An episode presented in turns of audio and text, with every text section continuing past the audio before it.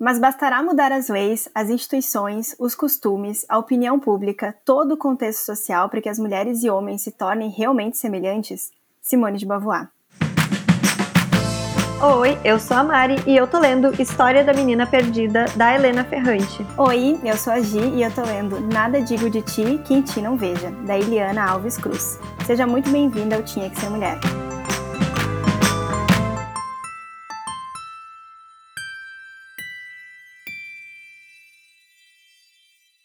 Ainda não caiu a ficha, mas nós encerramos a leitura da grande obra O Segundo Sexo. Se você caiu de paraquedas nesse episódio, vale uma rápida explicação. Junto com as nossas madrinhas, a gente fez uma leitura conjunta da grande obra da Simone de Beauvoir. De março a novembro, nós lemos os dois volumes do livro O Segundo Sexo, e todo mês a gente se reuniu online para discutir a leitura. E esse período foi super intenso. Foi uma jornada de autoconhecimento e que nos fez refletir continuamente sobre ser mulher. A Simone publicou a obra em 1949, e um dos nossos maiores choques é que tem muita coisa que não avançou durante esse tempo. Reclamações feitas há quase 100 anos ainda se repetem. Ouso dizer que algumas até pioraram, né? Porque a gente não pode ignorar o desgoverno Bolsonaro e todos os retrocessos que a gente teve em relação às pautas das mulheres. Por isso, a leitura de O Segundo Sexo segue sendo muito necessária. Mas a gente sabe que não é uma leitura fácil, nem todo mundo tem acesso ao livro, acesso a esses espaços de discussão, acesso a uma conversa feminista, a um grupo de acolhimento. Somos uma bolha privilegiada e isso é um fato. E uma das possibilidades que a gente tem no nosso alcance de fazer esse conhecimento se tornar mais popular é por aqui, através desses episódios de podcast gratuitos, online e que, com a sua ajuda, podem chegar em ainda mais mulheres. E a gente fez vários episódios sobre a nossa leitura de segundo sexo e você encontra todos eles na plataforma que estiver escutando esse episódio agora. E esse, então, finalmente é o episódio final. Bora lá? A última parte se chama A Caminho da Libertação. Bom, pelo título já dá para ter uma ideia de que essa parte final tem o objetivo de ser uma luz no fim do túnel, de responder todas as mulheres que chegam até ali se perguntando: Simone, mas e agora o que, que a gente faz? E agora é a hora de ser uma mulher independente. Subtítulo dessa última parte. Parece clichê de girl boss, mas é real. A Simone aprofunda em um subcapítulo inteiro sobre a importância de sermos mulheres independentes. E como ser independente? Uma esfera que ela aborda muito é a importância do trabalho na busca pela igualdade. Ela explica que, abre aspas, foi pelo trabalho que a mulher cobriu em grande parte a distância que a separava do homem só o trabalho pode assegurar-lhe uma liberdade concreta. Fecha aspas. Mas o trabalho hoje ainda não assegura a liberdade às mulheres. De fato, é necessária uma mudança estrutural da sociedade, para que ela deixe de ser patriarcal. Porque só pequenas atitudes e libertações ainda não são suficientes para garantir uma mudança na vida das mulheres e nas suas posições sociais em relação aos homens. E tampouco a liberdade econômica do homem também é o suficiente, tendo em vista que ela ainda não alcançou uma situação moral, social e psicológica como os homens. Aliás, a Simone apresenta o mundo socialista como a única alternativa para a liberdade da mulher. E a gente traz até um trecho do que ela fala. Olha só, abre aspas. Hoje o trabalho não é a liberdade. Somente em um mundo socialista a mulher atingindo o trabalho conseguiria a liberdade. Em sua maioria, os trabalhadores são hoje explorados, por outro lado, a estrutura social não foi profundamente modificada pela evolução da condição feminina. Esse mundo, que sempre pertenceu aos homens, conserva ainda a forma que eles lhe imprimiram. Fecha aspas. A gente pode até fazer uma conexão com o mito da beleza, né? Porque um sistema capitalista que faz as mulheres escravas da beleza lucra. E a mulher não consegue se livrar dessas pressões sociais por ser bonita e jovem durante toda a vida. E aí, ouvinte, é que vem o conflito da mulher libertada, porque ela é liberta para um mundo que não está preparado para recebê-la livre. Como lidar, né? Pois é. Outra questão que as mulheres libertas precisam lidar é com a feminilidade, porque os homens as criticam por negligenciar a sua feminilidade, mas também acham que elas precisam se masculinizar para acessar os espaços e trabalhos inicialmente destinados aos homens. Por isso, a feminilidade acaba sendo uma escravidão, porque a mulher deve agir como uma mulher de verdade, respeitando a sua condição de mulher. E a sociedade acabou supervalorizando isso, dando à feminilidade um peso muito maior, virando uma arte e, claro, uma indústria que movimenta muita grana. E é essa feminilidade, é esse cuidado externo que avalia a mulher, não a sua capacidade interna. A mulher é julgada pelo seu exterior, pelos seus cuidados com a aparência. Uma verdadeira mulher é importante não só para o trabalho e a vida social, mas para sua autoestima, o seu entendimento e reconhecimento enquanto mulher. E ela também reproduz esse cuidado para o lar, que acaba sendo tudo para ela. E para não falhar em seu destino como mulher, ela o cumpre cuidando da casa, da família, do homem, da sua toalete, de tudo, né? É natural para ele que ela faça tudo isso. E mesmo sendo responsável por tudo, ela cuida para que o homem ainda se sinta o responsável, o superior, o provedor. Obviamente, isso multiplica o trabalho dela, o cansaço e o gasto de energia com coisas que não agregam na sociedade e não a libertam. E isso é um ciclo que não fecha. Até porque, se a gente ainda considerar que a mulher é mãe, geralmente o cuidado da criança está exclusivamente vinculado a ela. E por isso um filho pode paralisar toda a sua vida. A mulher independente acaba precisando escolher entre a carreira e a família. Há muita dificuldade em encontrar um equilíbrio aí. Por isso, a Simone diz que, abre aspas, há uma função feminina que atualmente é quase impossível assumir com toda liberdade, é a da maternidade. Fecha aspas. Outra conta que não fecha é a do sexo. Afinal, a maioria das mulheres são sexualmente frustradas quando dependem dos homens para o seu prazer. E claro, a sociedade julga a mulher que quer prazer porque ela não é livre para isso. Dentro do sexo, ela é um objeto inerte. E dentro dessa pauta, Simone traz uma questão super interessante, em especial para a época que o livro foi publicado, que é a questão do sexo casual, que é muito mais difícil e arriscado para a mulher do que para o homem. A Simone fala que, abre aspas, um homem não tem muito a temer da mulher que o leva para casa. Basta-lhe um pouco de vigilância. O mesmo não acontece com uma mulher que introduz um homem em sua casa. Fecha aspas. Pula para 2021 e isso segue sendo um problema, né? Afinal, como a própria Simone diz, abre aspas, confunde-se obstinadamente mulher livre com mulher fácil, a ideia de facilidade implicando uma ausência de resistência e controle, uma falha na própria negação da liberdade. Fecha aspas. E a grande dificuldade da mulher é encontrar um companheiro que não se veja como superior a ela. Inclusive, também por isso, muitas vezes eles preferem mulheres mais jovens, que são mais facilmente manipuladas e inferiorizadas. Mas seria muito mais fácil se o amor fosse uma livre troca, se houvesse modéstia e generosidade na relação. Se parecem de definir um vencedor e um perdedor para uma troca em que ambos poderiam ganhar. São essas dificuldades de uma vida sexual livre que levam a mulher à monogamia.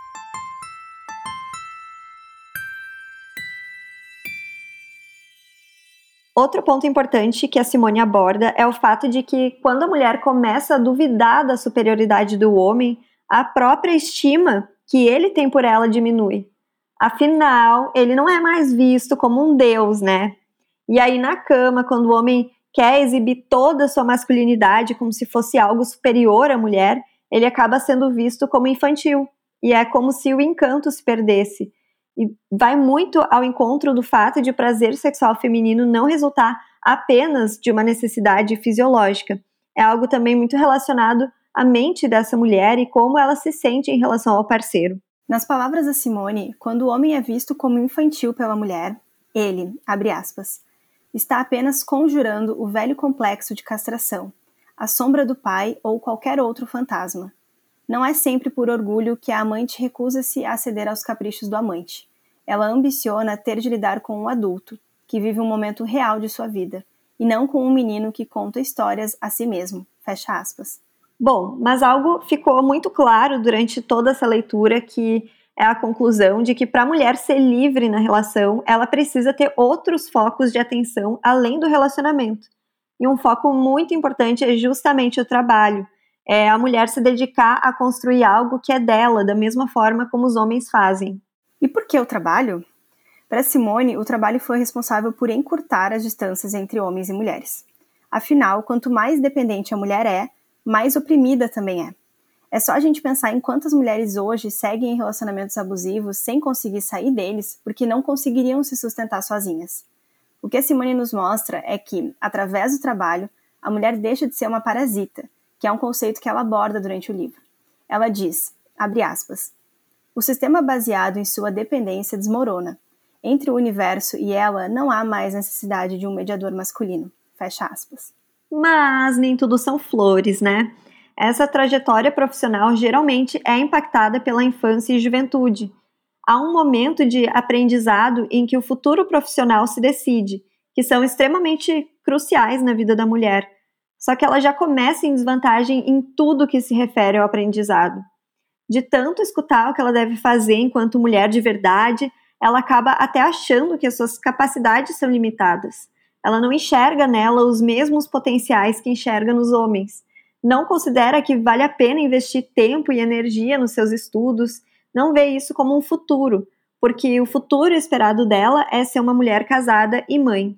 A Simone diz que, abre aspas, em consequência desse derrotismo, a mulher acomoda-se facilmente com um êxito medíocre, não ousa avisar ao alto, fecha aspas. E esse pensamento a gente enxerga em nós mesmas e em colegas e amigas mulheres.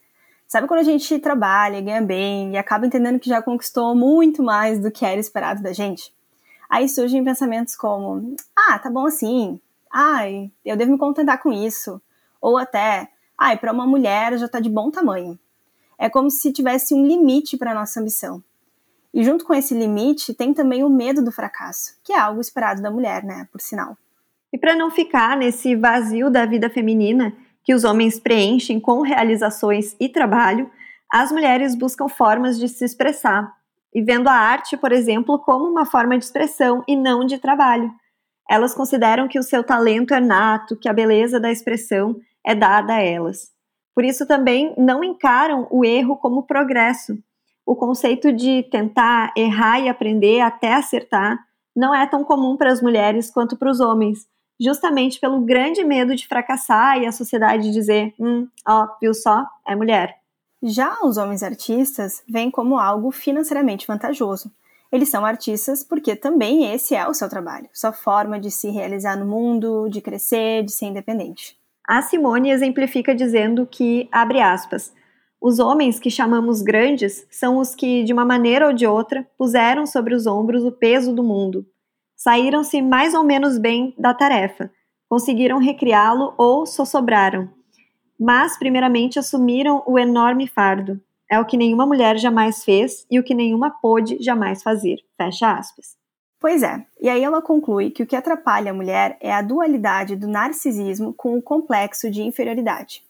É se superestimar para algumas coisas, se subestimar para outras. Para Simone, abre aspas, quando finalmente for assim possível a todo ser humano colocar seu orgulho além da diferenciação sexual, na glória difícil de sua livre existência, poderá a mulher, e somente então, confundir seus problemas, suas dúvidas, suas esperanças com os da humanidade. Somente então ela poderá procurar desvendar toda a realidade, e não apenas sua pessoa, em sua vida e suas obras. Enquanto ainda tiver que lutar para se tornar um ser humano, não lhe é possível ser uma criadora. Fecha aspas. E assim, ela diz que a mulher livre está apenas nascendo, pois, abre aspas, quando for abolida a servidão infinita da mulher, quando ela viver para ela e por ela, tendo a libertado o homem, até agora abominável, ela será também poeta. Fecha aspas.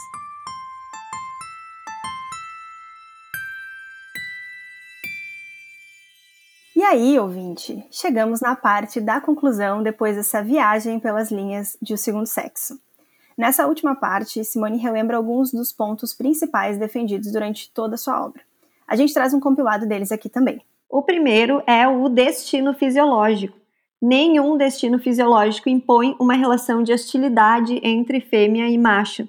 Não é o fato de a mulher menstruar que faz dela inferior. A estrutura patriarcal e machista da sociedade não tem absolutamente a ver com a anatomia humana. A ausência de um pênis não significaria nada em uma sociedade que não fosse falocêntrica. Simone diz, abre aspas, o desejo infantil do pênis só assume importância na vida da mulher adulta se ela sente sua feminilidade como uma mutilação. E é então, por encarnar todos os privilégios da virilidade, que ela almeja apropriar-se do órgão masculino. Fecha aspas. também essa vocação para a maternidade é construída através da educação que é dada para as meninas, e não porque a mulher tem um dom natural para isso. Mães e pais deveriam facilmente ter a mesma responsabilidade sobre os seus filhos se a gente vivesse em um mundo com igualdade de gênero. O segundo ponto é a importância sociológica. Nesse ponto, a gente precisa relembrar a icônica frase da Simone. Abre aspas. Ninguém nasce mulher, torna-se mulher. Fecha aspas. Agora, depois da leitura, a gente realmente compreende essa frase. A mulher é uma construção social. A feminilidade, a maternidade, a doçura, a beleza que esperam da gente foram papéis construídos socialmente para as mulheres pelos homens. Se as meninas fossem criadas e educadas em pé de igualdade com os meninos, a gente teria outra sociedade. Afinal, elas são tolhidas desde muito cedo. A elas são concedidas bonecas que desde já estimulam o maternar. O espírito aventureiro também é negado às meninas e estimulado entre os meninos. A agressividade do homem viril só é um privilégio em um sistema que afirma a soberania masculina. O homem é criado para ser um macho alfa, com pleno domínio da sua sexualidade. Para a mulher, é transmitida a mensagem de que sexualidade e desejo são sinônimo de pecado. E o mercado de trabalho privilegia os homens e os remunera mais do que as mulheres. E o resultado disso? Mulheres que viram parasitas, totalmente dependentes dos homens e reclusas no ambiente familiar. Ou seja, o destino da mulher também é traçado pela coletividade. A Simone resume bem. Abre aspas. Cumpre repetir mais uma vez que nada é natural na coletividade humana e que, entre outras coisas, a mulher é um produto elaborado pela civilização a intervenção de outrem em seu destino é original. Se essa ação fosse dirigida de outro modo, levaria a outro resultado. Fecha aspas. O terceiro ponto é a situação econômica. Como a gente já disse, a Simone defende que o caminho da libertação feminina passa necessariamente pelo trabalho. Só que apenas a independência econômica, apesar de ser o fator principal da evolução da mulher na sociedade, não é suficiente. Abre aspas enquanto não tiver acarretado as consequências morais, sociais, culturais, etc., que anuncia e exige, a nova mulher não poderá surgir. Fecha aspas. O quarto ponto principal abordado nessa obra da Simone é sobre o privilégio masculino. Se a mulher é o segundo sexo oprimido pelo homem, significa que o homem tem todo o privilégio na nossa sociedade. E por mais que as mulheres lutem para se libertar, a libertação de fato não vai acontecer se os homens não abrirem mão desse privilégio. Segundo Simone, o homem se recusa a considerar sua companheira como uma igual. Por isso, ele libera a mulher com má vontade, criando assim um novo conflito entre os gêneros. Afinal, abre aspas, agrada-lhe permanecer o sujeito soberano, o superior absoluto, o ser essencial. Fecha aspas. E isso nos coloca num ciclo vicioso, né? É muito difícil desfazer uma estrutura social para criar uma nova. A Simone defende que a opressão sofrida pela mulher cria um estado de guerra, sem exceção. Nós, o segundo sexo, não podemos deixar de reivindicar a nossa soberania. E o último ponto que a gente destaca é sobre a libertação da mulher. Como libertar a mulher, então? Para fechar esse episódio, a gente traz as palavras da própria Simone de Beauvoir. Abre aspas. Libertar a mulher é recusar encerrá-la nas relações que mantém com o homem, mas não as negar. Ainda que ela se ponha para si, não deixará de existir também para ele. Reconhecendo-se mutuamente como sujeito, cada um permanecerá, entretanto, um outro para o outro. A reciprocidade de suas relações não suprimirá os milagres que engendra a divisão dos seres humanos em duas categorias separadas o desejo, a posse, o amor, o sonho, a aventura. E as palavras que nos comovem, dar, conquistar, unir-se, conservarão seus sentidos. Ao contrário, é quando for abolida a escravidão de uma metade da humanidade e todo o sistema de hipocrisia que implica que a divisão da humanidade revelará sua significação autêntica e que o casal humano encontrará sua forma verdadeira.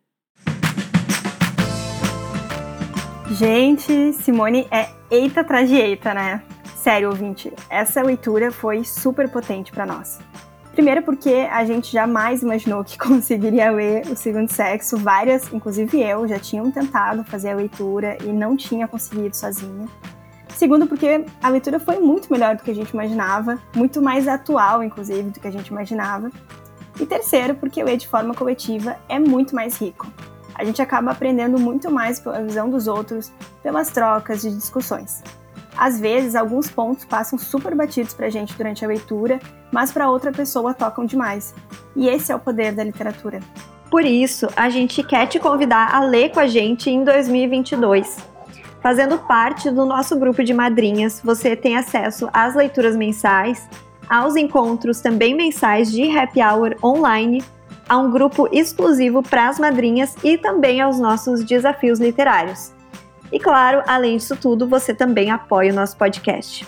E as leituras do próximo ano já estão tomando forma, viu? A gente sempre escolhe os livros através de votações, porque nós somos super democráticos com a nossa comunidade e a gente acha que isso é o que faz com que a gente seja tão unidas e diferentes ao mesmo tempo. Durante o ano todo, a gente vai ler autoras negras. Isso mesmo, essa foi a temática escolhida pelas nossas madrinhas para a pauta principal do ano. E a cada mês, vamos escolher um livro de um gênero diferente. Além disso, a gente vai ter um desafio literário ao longo do ano. Em 2021, como você já sabe, a gente fez a leitura de O Segundo Sexo. E em 2022, vamos ler O Caliban e a Bruxa da Silvia Federici. A leitura vai durar em torno de oito meses, então fica tranquila que vai se encaixar na tua agenda. Gostou disso tudo e quer fazer parte? Então vem ser madrinha do Tinha Que Ser Mulher. Você confere mais informações e também o link para amadrinhar aqui na descrição desse episódio e também na nossa bio lá do Instagram, no arroba underline tinha que ser mulher.